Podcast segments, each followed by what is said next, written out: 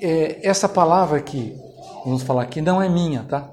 Eu vou trazer alguma coisa que nós ouvimos lá no encontro que nós tivemos de pastores. Então, esta palavra é do Jorge Mitian. Eu vou só falar algumas coisas que ele falou. Claro que não tenho é, a destreza que ele tem, a clareza que ele tem para transmitir, mas como vocês não foram no encontro, eu queria trazer um pouquinho do encontro para vocês. Tá? É, então, não vai dar para nós terminarmos a palavra de hoje, porque ele, ele falou em três dias, né? eu não vou conseguir falar isso aqui também, o que ele falou em três dias. Então, nós estamos fazendo um resumo, que eu vou pedir para vocês que prestem atenção, né? que isso daqui é muito importante, uma palavra muito importante da gente ouvir e entender isso daqui. Ah, o Evangelho do Reino de Deus. Vejam, nós estudamos a história da igreja e nós vemos que muitas verdades elas foram perdidas ao longo dos séculos. Uma das coisas que foi restaurada séculos depois foi o batismo nas águas. Hoje, por exemplo, Vinícius e Ana creem na palavra e sabem que um dia ela vai ser batizada nas águas como Jesus foi. Mas essa foi uma verdade que foi perdida e foi restaurada séculos depois. Como muitas outras palavras, por exemplo, muitas outras verdades da palavra de Deus que estão lá, escondidas, e nós, às vezes, é, não enxergamos. Mas Deus vai restaurando gradativamente. Por exemplo, é, os dons espirituais. Chegou uma época que não se falava mais dons, dons espirituais, não existiam mais dons espirituais. E depois, num, num certo período, Deus restaura os dons espirituais, restaura o batismo com o Espírito Santo. Então, eram verdades que estavam na Bíblia, mas escondidas. Deus precisou revelar, levantar alguns homens para revelar isso daí.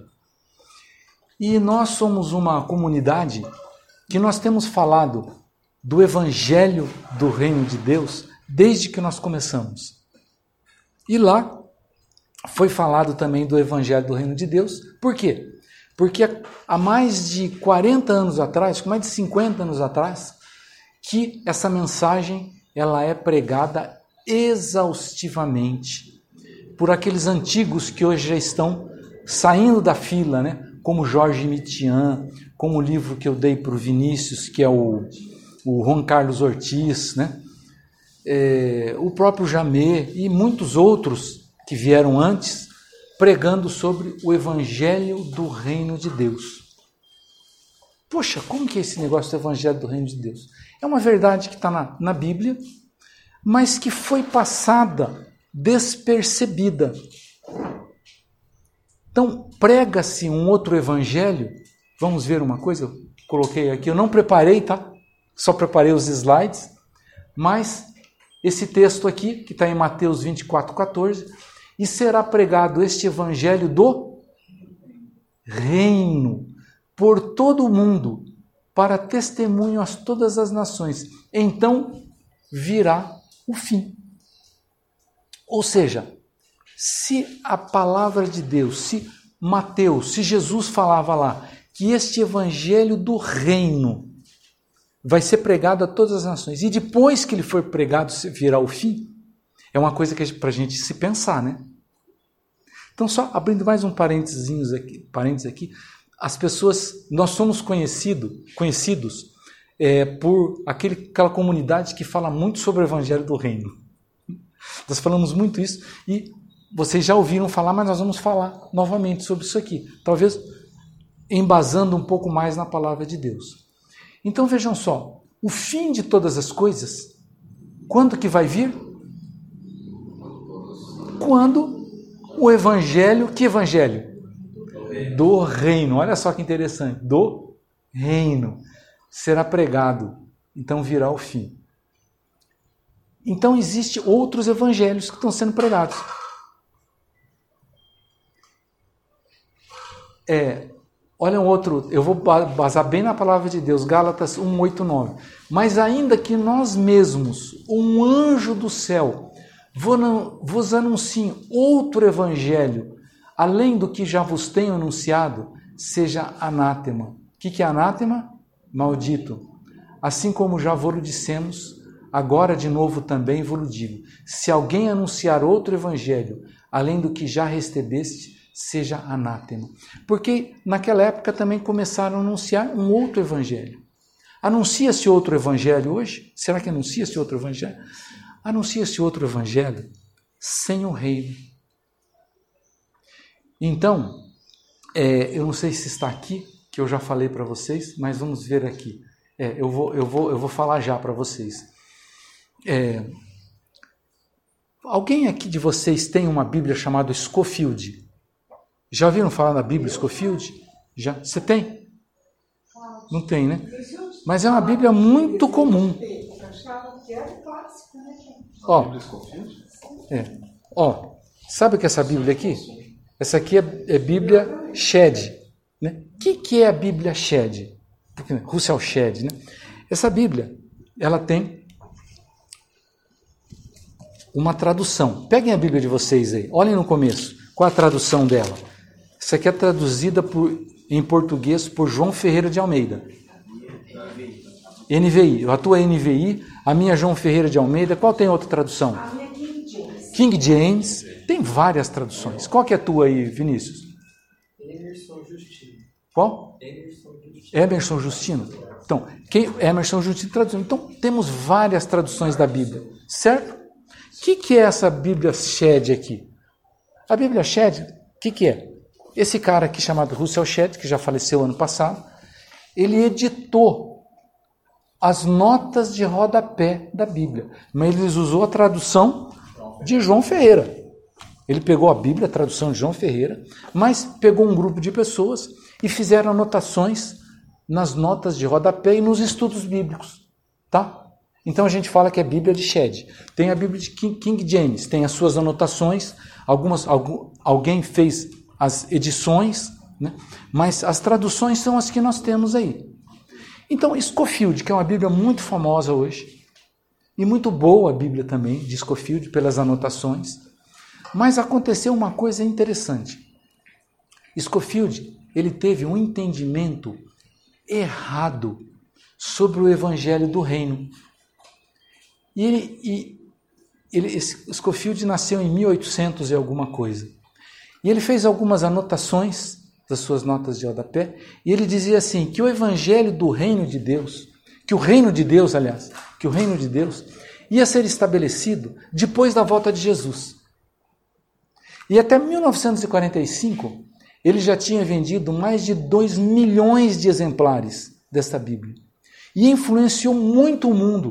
Então, quando as pessoas olhavam as notas de rodapé, olhavam as, os estudos de Scofield, eles falaram: esse negócio do reino de Deus, reino dos céus, é uma coisa que vai acontecer na segunda volta de Cristo. Então o que, que aconteceu? Se esqueceu um pouco o evangelho do reino de Deus. E o que, que nós estamos fazendo hoje? Nós estamos resgatando este evangelho do reino de Deus. Então vejam, Isaías profetizou qual o evangelho que Jesus ia pregar. Como eu estou com todos os, todos em slides, vocês não precisam procurar na Bíblia hoje, tá? São muitos. E não vai dar tempo da gente terminar hoje. Então, Isaías, 600 anos de Cristo, profetizou o quê? Vamos ver? Que formosos são os sobre os montes os pés do que anuncia as boas novas, que faz ouvir a paz, que anuncia as coisas boas, que faz ouvir a salvação que diz a Sião: o teu Deus reina. Ou seja, Isaías já estava profetizando que o Messias ia, ia trazer um evangelho do reino, a salvação, que o Deus, que o nosso Deus reina. Qual é o evangelho que João Batista pregava? Vamos ver. Então, antes de Jesus, veio João Batista e João Batista pregava uma mensagem. E só para. Vamos ler. Naqueles dias apareceu João Batista pregando no deserto da Judéia e dizia: Arrependei-vos, pois está próximo o reino dos céus. Então, qual era a mensagem que, que João Batista pregava? O reino de Deus. Essa era a mensagem de João Batista. E de repente, ele falava assim: arrependei-vos, o que mais que ele falava? E cada um seja batizado. E de repente vem Jesus, e ele também é batizado com 30 anos de idade. Muito bem. E qual que era o evangelho que Jesus pregava? Vamos ver qual que é o evangelho que Jesus pregava? Vamos ver Marco lá. Só, só, pra, só um detalhe para vocês, um detalhe que é muito importante a gente saber isso. A principal mensagem de Jesus era qual? O reino de Deus. Essa era a principal. Todas as outras mensagens de Jesus são ramos da mensagem principal, que era o reino de Deus. Então, depois de ter sido preso, foi Jesus para a Galiléia pregando o evangelho de Deus, dizendo: "O tempo foi cumprido e o reino de Deus está próximo. Arrependei-vos e crede no evangelho." Mateus percorria Jesus toda a Galiléia, ensinando nas sinagogas e pregando o evangelho do reino e curando toda sorte de doenças e enfermidades entre o povo. Lucas 4:43. Eles, porém, lhes disse: É necessário que eu anuncie o evangelho do reino de Deus também às outras cidades, pois é para isto que eu fui enviado. Para que que Jesus foi enviado? Para anunciar o reino de Deus. Então, vamos vamos guardando isso aí, né? porque esta é a base da nossa fé, o reino de Deus. Mateus 9,35, e percorria Jesus todas as cidades, aliás, que nós já lemos. E aconteceu depois disso que andava Jesus de cidade em cidade, de aldeia em aldeia, pregando e anunciando o evangelho do reino de Deus. Ele enviou os doze para pregar a mesma mensagem do reino. Ou seja, Jesus tinha doze discípulos e tinha também setenta discípulos. E o que ele falou para os doze? Vamos ver? Tendo Jesus convocado os doze discípulos, deu-lhes poder e autoridade sobre os demônios e para efetuarem curas. Também os enviou para, para pregar o reino de Deus e curar os enfermos. Então, isso que ele enviou os doze com a mesma coisa que ele fazia, com o mesmo que Jesus, que João Batista fazia e com aquilo que ele foi profetizado. Depois ele pega os 70, que Jesus também tinha 70 discípulos, que não eram tão próximos com os 12, e ele fala o que para eles? Curai os enfermos que nela houver e anunciai-lhes a vós outros, está próximo o reino de Deus. Aí, Lucas, lá em Atos, faz um resumo muito significativo de toda a mensagem de Jesus. Então, Lucas em 16, 16 diz: A lei e os profetas vigoraram até João. Desde esse tempo vem sendo anunciado o evangelho do reino de Deus. E todo homem se esforça para entrar nele. Lembram quando. Acho que nós vamos chegar lá. Lucas 16, 16. Então, e qual foi o tema dos ensinamentos de Jesus? Jesus ensinou de duas maneiras. Ele ensinou direta e indiretamente. Direta pelas suas próprias palavras, dando direção do dia a dia, e indiretamente através de parábolas. Então vamos ver? Olha lá. Qual foi o tema dos ensinamentos de Jesus? Direto. Então, nas bem-aventuranças, então lá de Mateus, nós temos as bem-aventuranças. E nas bem-aventuranças, né, é, duas delas falam exatamente sobre o reino de Deus. A primeira bem-aventurança, bem-aventurados os humildes espíritos, porque deles é o reino dos céus. Então, gente, reino de Deus, reino dos céus, senhorio de Cristo é a mesma coisa Mateus 5,10, ainda nas bem-aventuranças, a última bem-aventurança. Bem-aventurados que sofrem perseguição por causa da justiça, porque deles é o reino dos céus. No Pai Nosso, né, nós vemos lá: venha o teu reino, venha o teu reino, venha o teu governo, seja feita a tua vontade.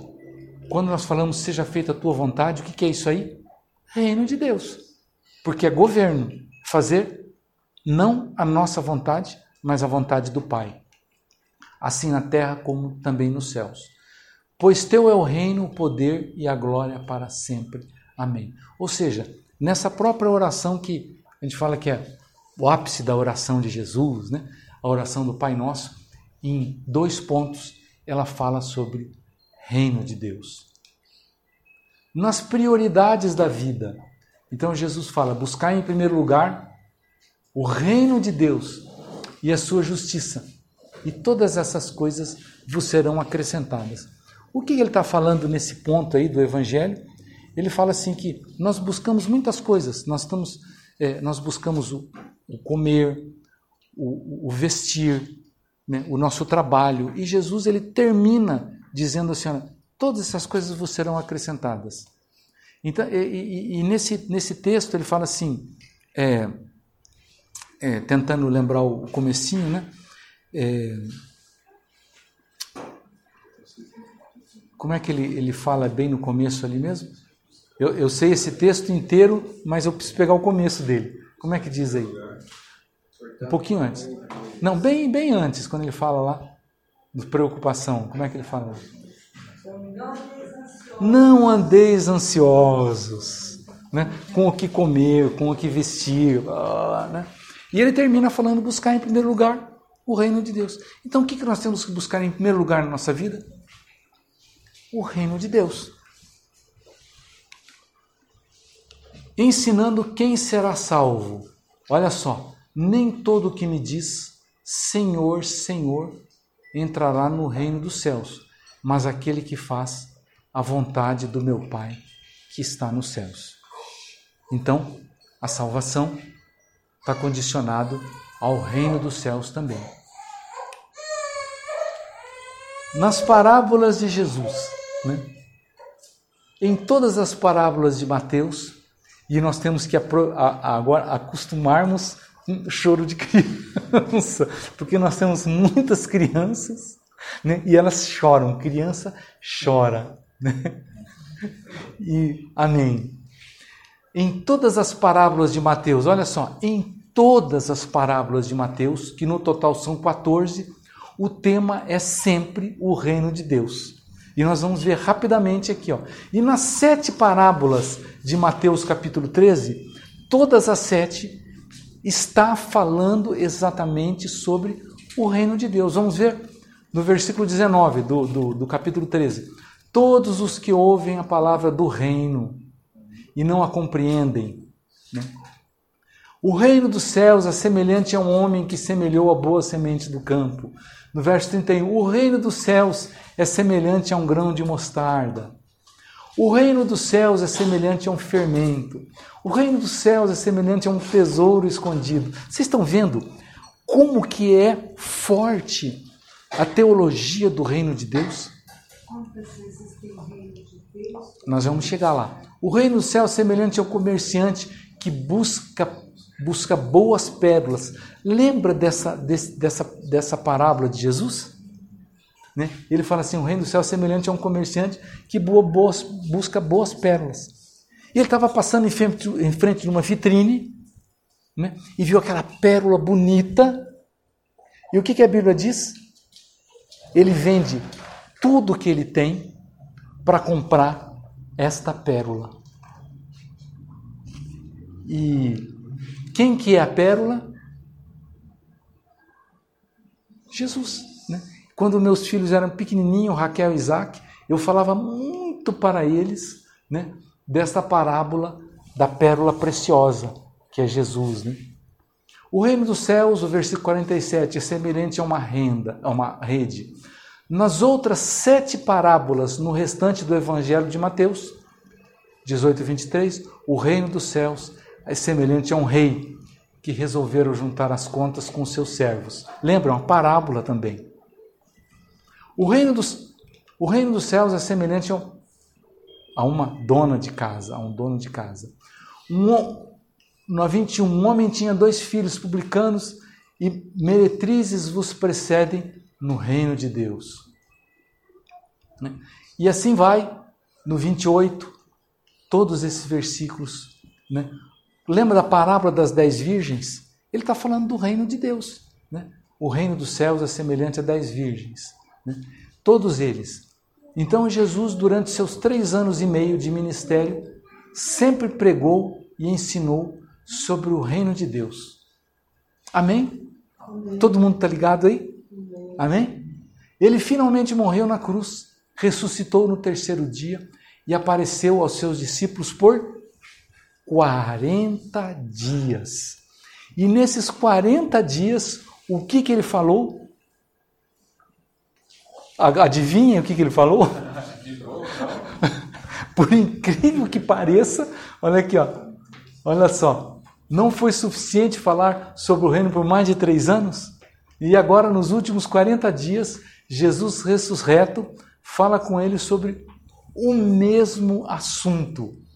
Olha lá em Lucas, né? Lucas, que escreveu Atos, provavelmente, Atos 1,3 diz: Aparecendo-lhe Jesus por 40 dias e falando-lhe das coisas concernentes ao reino de Deus. Estão cansados de, de, de me ouvir falar sobre o reino de Deus? Gente, vocês acreditam que isso estava escondido na Bíblia? E foi, é, e, e foi pregado o evangelho sem reino. Foi, foi, foi pregado, graças a Deus por isso, mas o evangelho da graça, que o evangelho é da graça. Mas esqueceram de que o evangelho é do reino. O que é o evangelho do reino? Jesus reina na minha vida. Se Jesus não governar a minha vida, porque hoje, o que, que não é o evangelho do reino de Deus? O evangelho que não é o, o evangelho do reino de Deus é chamado o evangelho da prateleira. Sabe o evangelho de prateleira? Eu vou lá e me sirvo daquilo que eu achar melhor. Entende? Isso aqui é bom para mim, eu vou. Não isso aqui. Né? Cada um, sempre o centro sou eu. E o centro do evangelho tem que ser senhorio de Cristo. Qual foi o tema da pregação dos apóstolos? Ou seja, Jesus então durante 40 dias fala sobre o evangelho do reino e depois começa a pregação dos apóstolos. O que, que eles falam? Pedro, no Pentecostes, apresentou Jesus como aquele que estava sentado no trono de Davi. O que, que é isso? Reino, para reinar para sempre. E ele concluiu a sua mensagem apresentando Jesus como Senhor. Então, apresentar como Jesus como Senhor é Jesus reinando. Filipe na Sanaria pregou, pregou o evangelho do reino de Deus. Mas como cresce em Filipe, que lhes pregava, que lhes pregava acerca do reino de Deus e do nome de Jesus Cristo, se batizavam tanto homens como mulheres. Vocês acreditam que naquela, naquela época batizavam mulher também? Sério? Colocaram mulher no mesmo patamar que o homem e batizavam tanto o homem quanto a mulher. Não estão rindo, né? As mulheres não riem. É brincadeira, tá? Mas o que, que é o que, que o Evangelho põe? O Evangelho, é, que as pessoas falam, o Evangelho trouxe a mulher para o mesmo patamar que o homem. Né? Agora não há mais homem nem mulher, nem judeu nem grego, nem escravo nem livre. Né? Então, ele restabelece aquilo que era uma opressão para as mulheres. Né? Paulo em Éfeso, primeiro por três meses na sinagoga, falou sobre o reino de Deus. Atos 19:1. Entrando na sinagoga, falou ousadamente por espaço de três meses, disputando e persuadindo-os acerca do reino de Deus. Então, em Atos 20 e 25. Ele define seu ministério de três anos naquela cidade, dizendo: Tenho pregado o reino de Deus. Paulo, preso em Roma, pregou também o reino de Deus. E havendo-lhes assinalado um dia, muitos foram ter com ele a pousada, aos quais declarava com bom testemunho o reino de Deus. E procurava persuadi-los à fé de Jesus, como pelos profetas, desde a manhã até a tarde. Paulo ficou dois anos inteiros na sua própria habitação, ou seja, Paulo ele estava sobre é tipo uma prisão condicional, né? Domiciliar. domiciliar. Ele estava prisão domiciliar, porque Paulo ele era considerado preso, mas ele ficou preso em casa. Tinha um guarda que ficava lá na porta de Paulo, porque ele era romano, né? cuidando de Paulo. Claro que naquela época não tinha é, tornozeleira, mas tinha um guarda lá com, com uma espada lá na frente né, cuidando de Paulo, mas Paulo, mesmo assim, alugou uma casa e naquela casa, na sua que alugara, recebia todos quanto vinham vê-lo, pregando o reino de Deus e ensinando com toda liberdade as coisas concernentes ao Senhor Jesus, sem impedimento algum. Aí nós saímos e entramos nas epístolas, que são as cartas, né? A expressão reino de Deus, ou reino dos céus, ou simplesmente reino, aparece 133 vezes no Novo Testamento, mas principalmente nos quatro evangelhos e atos. E qual foi o tema de Apocalipse? Então, quando nós vemos Apocalipse, todo o Apocalipse, ele gira em torno de quê? De um rei que vai reinar eternamente e o seu reino subsiste de geração em geração, né? Então, e agora quem que é Jesus está sentado no seu trono, reinando e reinará eternamente. Né? Então, se nós vemos a base da pregação do Apocalipse, não é o final dos tempos. Apocalipse, a pregação de Apocalipse não é final de tempos. A, a base da pregação de Apocalipse é o reino de Deus. Jesus assentado sobre seu trono reinando. Né? E agora é um outro Jesus, né? aquele Jesus que os seus olhos, o seu cabelo é como fogo, os seus olhos né? É, brilham. Né?